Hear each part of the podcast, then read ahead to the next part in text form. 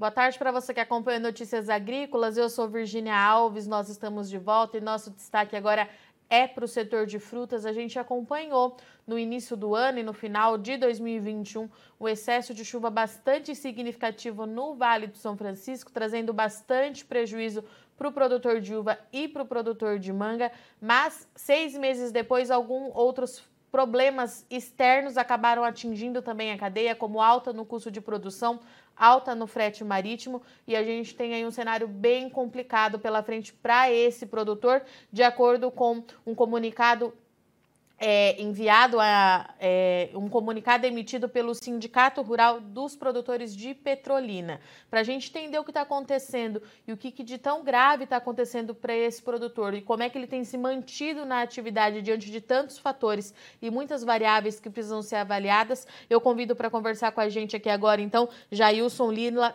Jailson Lira, perdão, ele é presidente do Sindicato dos Produtores Rurais de Petrolina. Seu Jailson, seja muito bem-vindo ao Notícias Agrícolas mais uma vez. Boa tarde, Virginia. Boa tarde, ouvintes. É, estamos, é, desde o ano passado, muito preocupados com o cenário que tem se é, apresentado para nós, produtores de frutas no Vale do São Francisco. Você sabe que somos os maiores é, exportadores de uvas frescas né, para a Europa e os Estados Unidos, do Brasil, e também os maiores exportadores de mangas né, é, brasileiros. Então, o Vale do São Francisco ele é, é, responsável por toda essa cadeia de exportação que envolve a uva e a manga. Né? E desde o ano passado, no final do ano passado, os primeiros sinais de, é, é que, que nos preocuparam apareceram com a, a, a, excessiva quantidade de chuvas, principalmente no período, no final do período de colheita de exportação do semestre passado e do ano passado, e depois no mês de dezembro, quando já se iniciaram as novas podas para a primeira safra desse ano. Nós aqui fazemos duas safras de uva e manga por ano. Então, assim, é quando o, o regime de chuvas é muito forte, muito rigoroso, isso prejudica bastante, tanto nas colheitas, que é, depreciam a imagem da fruta e, e causam, causam problemas fitossanitários e de qualidade, como também quando chega na época da floração, essas, essas plantas que estão em floração e que recebem uma carga muito grande de chuva, isso se remete a um excesso de nitrogênio nas plantas, isso também provoca um desequilíbrio e um abortamento muito forte né, nas, nas produções que vêm a seguir. Então, aconteceu em dezembro do ano passado, chuva violenta, forte, na época da floração, e depois é, de janeiro e fevereiro, mais chuvas, até praticamente o mês passado tivemos chuvas fortes aqui a produção é, de uva e manga e também de outras frutas, como acerola, banana, enfim, todas a, a, toda a produção do Vale São Francisco se ficou bastante comprometida. E no nosso caso, é, a nossa safra para o mercado interno e uma pequena safra de exportação que temos no primeiro semestre também ficaram bastante comprometidas. Além disso, outras preocupações é, é, que envolve toda a cadeia produtiva agrícola no Brasil, se refere ao alto custo do, do combustível, que tem uma, uma relação direta com o valor, do, com o nosso custo de produção, né? os fretes rodoviários, que também envolvem grande parte dos nossos custos, porque toda a safra é transportada via é, carreta e caminhão, e os fretes marítimos para a, Europa e para os Estados Unidos. Esses estão acima da linha é, é, normal de aumentos que a gente teve. Além do mais, ainda tivemos e temos ainda o problema da guerra que tem causado uma dificuldade grande do trânsito internacional logístico, né, prejudicando além de toda essa essa questão que a gente já citou, a questão da, do aumento Seu dos fertilizantes, principalmente o potássio. Tá, seu Jailson, vamos por, por, partes. Então, eu quero entender melhor todo esse cenário que o senhor trouxe para a gente. É, a última informação que eu tenho aqui, que em decorrência das chuvas, esses prejuízos já chegam a 8, 80 milhões de reais. É isso mesmo? Esses, esses prejuízos, hoje estimados, a, a, a, atualizados, já chegam a mais de 500 milhões de reais. Entendeu? Essa, essa última atualização ela, ela não refletiu bem o total dos valores né, que, foram, que foram levantados. Já se estima mais de 500 milhões de reais de prejuízo aqui no Vale São Francisco. Tá, em termos é, de tamanho de produção, quanto que quebrou é, essa safra, né, seu Jails, tanto para consumo interno, mas também essa que seria exportada nesse primeiro semestre? A gente já sabe, em termos de volume, quanto é que foi? Sim, se aproxima de 70%. Isso quer dizer que nós perdemos cerca de 70% da nossa produção, principalmente com as chuvas. Isso significa que o Vale, do Franci... vale de São Francisco produziu só 30% da sua capacidade nesse primeiro semestre? Exatamente, exatamente. Em volume, a gente sabe quanto isso significa, seu Jailson? Eu não tenho a estimativa tá. de volume, mas a perda é, é, é, é, avaliada pelos técnicos e consultores aqui é, da viticultura e da mangicultura refletem uma, uma, uma perda é, diretamente na fazenda, uhum. né, que se reporta a 70%. Isso porque se perde na floração, se perde na colheita e se perde tá. também uma uva que foi embalada e que não vai para o mercado por falta de qualidade.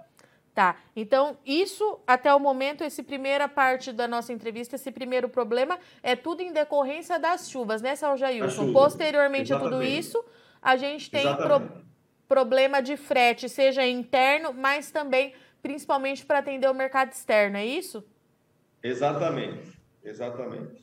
Tá, vamos começar então pelo mercado interno, seu Jailson. Qual é o impacto dessa produção em menor escala para o mercado interno e como que o produtor tem feito para tentar driblar de alguma forma essa alta no custo de produção puxada principalmente pelos combustíveis? A alta do custo de produção é inerente à situação que estamos passando no país. Isso é, não tem praticamente o que o produtor fazer. Né? O produtor tem, tem visto essas questões assim de uma forma preocupante, mas sem poder é, ter é, nenhuma, nenhuma possibilidade de interferir nesses, nesse, nessa, nessas questões. É, outra questão que a gente tem notado é que há uma, uma, uma demanda de consumo retraída. É, se nota, talvez, e a avaliação que a gente faz, é a de que a, a possibilidade do consumidor não está comprando por falta de capacidade financeira, né? Talvez aí o mercado de frutas, é, e principalmente no caso de uva e manga, que são frutas é, que são bastante é, é, ligadas a, ao poder econômico da classe média e da classe média e a classe mais alta, né? tenha, tenha fugido a possibilidade desse cliente estar tá comprando com maior volume, maior volume essas frutas no mercado interno. Outra coisa também que a gente tem discutido aqui e tem verificado é que as grandes redes distribuidoras de frutas e principalmente aquelas que ficam na ponta, como as redes de supermercado, elas, é, ao mesmo tempo em que a fruta baixou é, é, é, o, o, preço na mão do produtor, o produtor não está recebendo mais por ela, ela não caiu de preço nas, nas gôndolas dos supermercados. A gente tem acompanhado os preços que são, estão sendo praticados, né? e as redes de supermercados, os grandes revendedores, não baixaram o preço. Isso faz com que, estando o preço mais alto, e no mesmos patamares que estavam antes, é, não há né, um aumento, um incremento de demanda é, para que a gente consiga é, escoar a safra que está à disposição do mercado. Seu Jailson, e essa fruta que fica com qualidade inferior e que não atende ao mercado externo, ela é recolocada, recolocada aqui no mercado interno para consumo? Há espaço para ela em território nacional? Olha, é, o mercado brasileiro, o mercado interno, está tão exigente em termos de qualidade, fitossanidade e apresentação quanto o mercado de exportação. Praticamente o produtor, quando ele embala uma fruta, ele embala nos mesmos padrões que essa fruta é, é, ela possa viajar e ser exportada. Né? Então, é, é, dificilmente o produtor poderá é, encaminhar uma fruta de mais fraca qualidade né, para um mercado consumidor brasileiro de, de, de, de bom, de bom tamanho, de, de, de, de mercado é, é, satisfatório.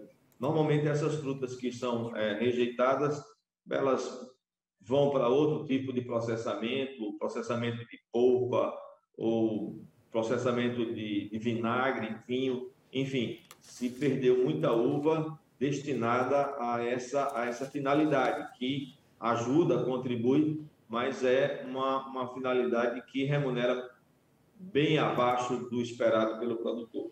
Tá. E, em contra... e do outro lado da cadeia, a gente tem os problemas para exportação. É, seu Jailson, com a alta do frete, isso, como o senhor já disse, né, tem afetado todo o setor exportador do país.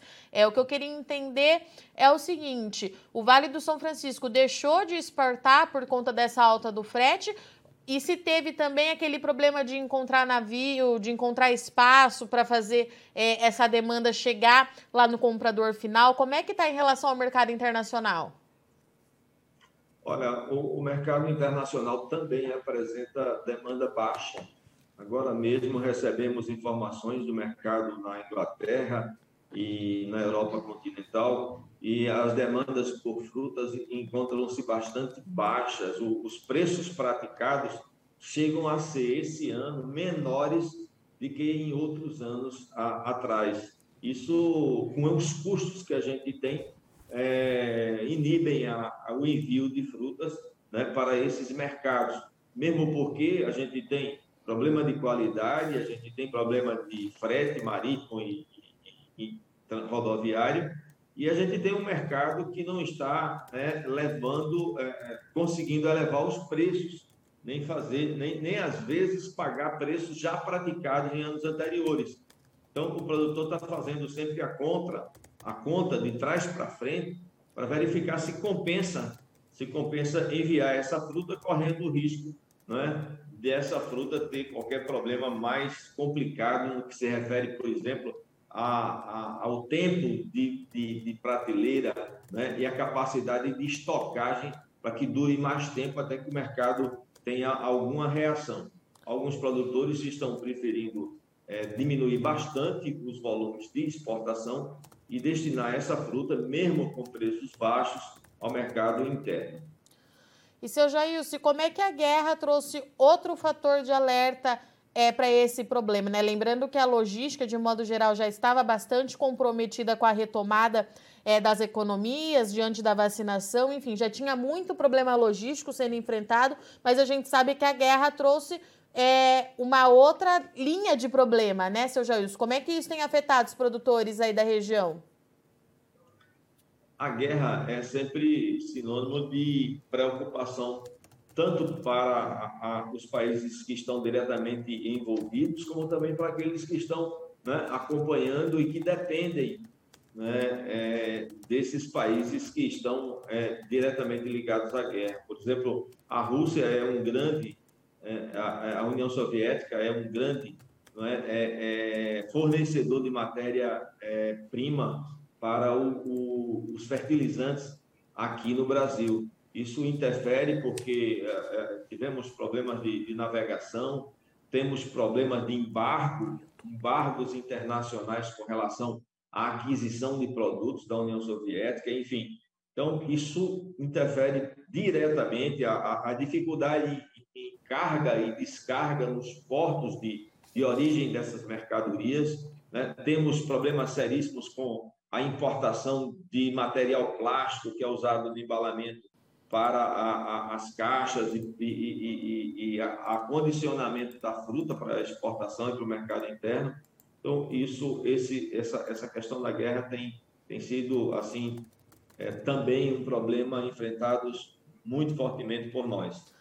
E, seu Jair, diante de tudo isso, né, quais são as soluções é, que o senhor acha que a gente pode ter é, junto aos órgãos estaduais, municipais, enfim, federais, para ajudar o produtor nesse momento? Como é que o produtor passa por esse período, já avisando aí o segundo semestre? Quais são as soluções que seriam é, plausíveis para trazer é, uma melhora significativa, garantir o produtor na atividade? É, por que, que o senhor, então, resolveu é, soltar aquela nota falando do risco de colapso? Eu queria entender quais são as alternativas que o setor tem para ajudar esse produtor. Evidentemente, quando, quando o produtor sofre com esse tipo de problema, ou até problemas isolados, né, o, os governos municipal, estadual e principalmente o governo federal, que detém a estrutura dos bancos oficiais, eles se dispõem a ajudar, a colaborar, a participar, né, a, a, entender a situação e criar linhas de, de financiamento, né, porque muito certamente esses, esses produtores que estão sofrendo agora com todas essas situações, com toda essa situação, eles vão, na verdade, para as próximas produções, eles vão precisar de apoio financeiro. Né? É, se faz uma conta aqui de que um problema da perca de uma safra é, durante um ano, praticamente uma grande parte da safra, envolve uma descapitalização do setor. Então, é preciso que os bancos oficiais né, eles tenham e possuam linhas de crédito direcionadas a atender o produtor diante dessas dificuldades.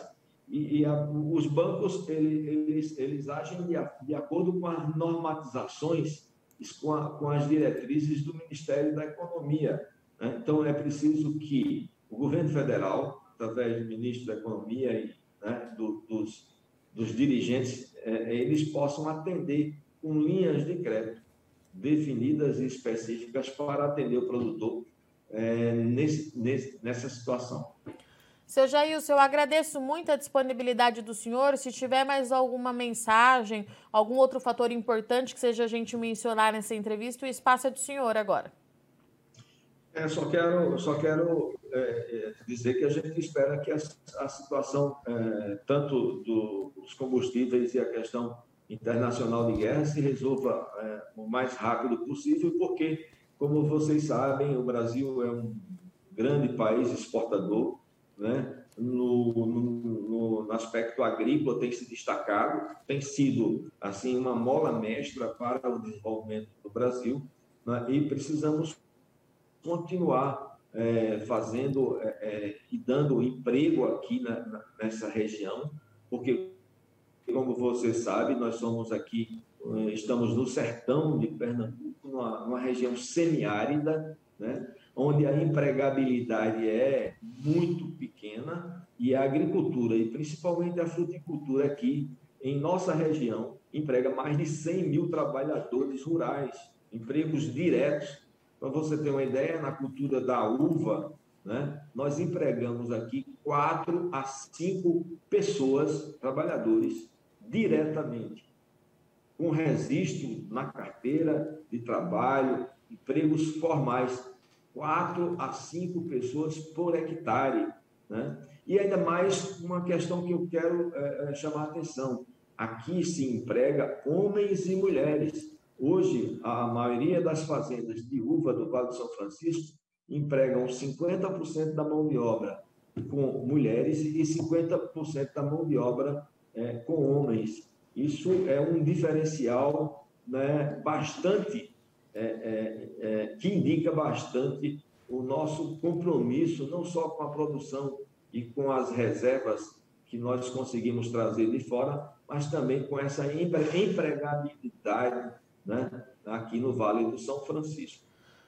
Seu Jailson, obrigada, viu, pela sua participação. Eu deixo o espaço aberto quando o senhor tiver novidades, encontrar é, ver por aí outro assunto que a gente precisa abordar e trazer a realidade aqui para a nossa audiência, fica à vontade, Notícias Agrícolas está de portas abertas.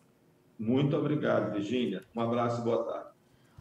Portanto, nós conversamos aqui com Jailson Lira, presidente do Sindicato de, Produtor, de Produtores Rurais de Petrolina, que trouxe para a gente uma situação bastante complicada que está acontecendo no Vale do São Francisco. Você viu aqui no Notícias Agrícolas que as torrenciais chuvas, principalmente no mês de dezembro e no mês de é, janeiro naquela região trouxeram bastante preocupação, bastante prejuízo para o setor de frutas, afetando principalmente produtor de uva e de manga no Vale de São Francisco, que corresponde aí por uma grande parcela de fruta destinada ao mercado interno, mas também da fruta que é exportada. De acordo com o seu Jailson, o Vale de São Francisco, nesse primeiro semestre de 2022, produziu apenas 30% da sua capacidade e os prejuízos já são acima aí de 500 milhões de reais. Então ele traz esse alerta aqui para a gente porque além das chuvas é, que chamaram muita atenção, é uma característica clássica do Laninha que choveu bastante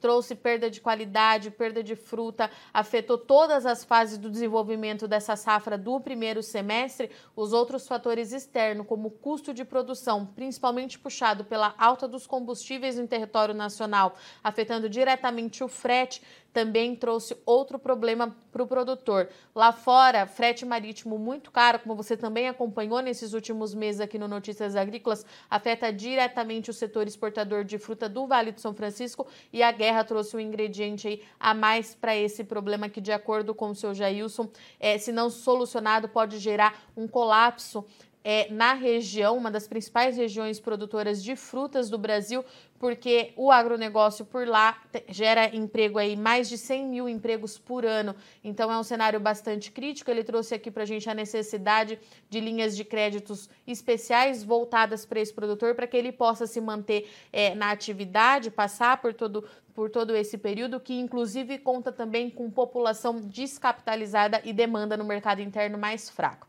Então, tudo isso vem acontecendo no Vale do São Francisco, a gente continua acompanhando de perto. Eu agradeço muito audiência e companhia, mas não sai daí que já, já a gente está de volta. Participe das nossas mídias sociais no Facebook Notícias Agrícolas, no Instagram arroba Notícias Agrícolas e em nosso Twitter arroba Noteagri. E para assistir todos os vídeos, se inscreva no YouTube, na Twitch, no Notícias Agrícolas Oficial.